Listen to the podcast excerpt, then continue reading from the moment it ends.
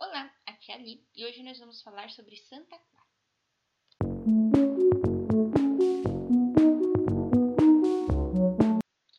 Bem-vindos aos Novenáticos e hoje nós vamos falar sobre Santa Clara. Dia 11 de agosto, nós comemoramos o dia de Santa Clara. A novena tradicionalmente é rezada de 2 a 10 de agosto, mas pode ser rezada em qualquer época do ano. História de Santa Clara. Nasceu em Assis, Itália, em 1193. Sua mãe lhe deu esse nome, pois por inspiração divina soube que sua filha tinha uma missão, a missão de iluminar o mundo com a sua santidade. Desde cedo, Clara era caridosa e tinha um respeito muito grande para com os outros.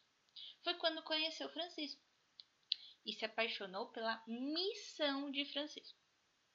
Com 18 anos, em 1212, ela procurou Francisco, pois ela queria fazer os votos de castidade, pobreza e obediência. Francisco lhe cortou os cabelos e na igreja de São Damião, junto com outras moças, ela deu início à ordem contemplativa das Clarissas, a ordem feminina da família franciscana. Clara se tornou exemplo, principalmente quando esteve enferma.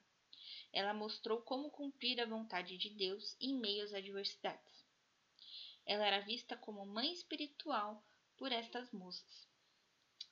Tinha uma fé e adoração à Eucaristia.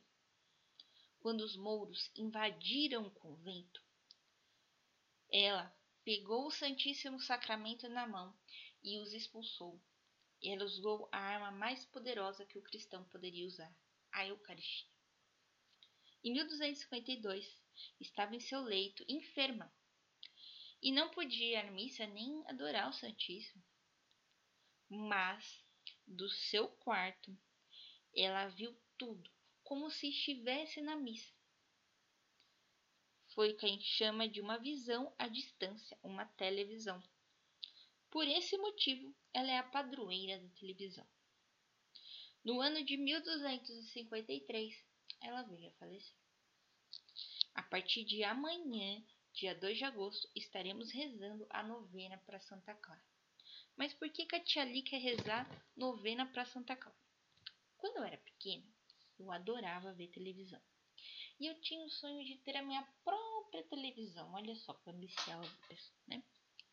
Então, quando eu soube que Santa Clara era padroeira da televisão, eu comecei a pesquisar e a ler sobre Santa Clara, ver filmes, enfim. Fiquei apaixonada por a vida de Santa Clara. E ano passado, na Quaresma de São Miguel, nós tínhamos que sortear né, um santo para acompanhar a gente durante toda a Quaresma.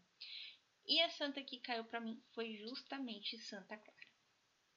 Então, por isso, este ano estou fazendo essa novena para ela para agradecer essa devoção que vem acompanhado durante todos esses anos. Então, amanhã espero você na novena e dia 15 de agosto nós vamos começar a novena de São Gabriel. Vou deixar a Instagram aqui na descrição do, do áudio para que vocês possam deixar as suas intenções para nós rezarmos por você na novena de São Gabriel. Muito obrigada, um beijo, um abraço paz de Cristo e o amor de Maria.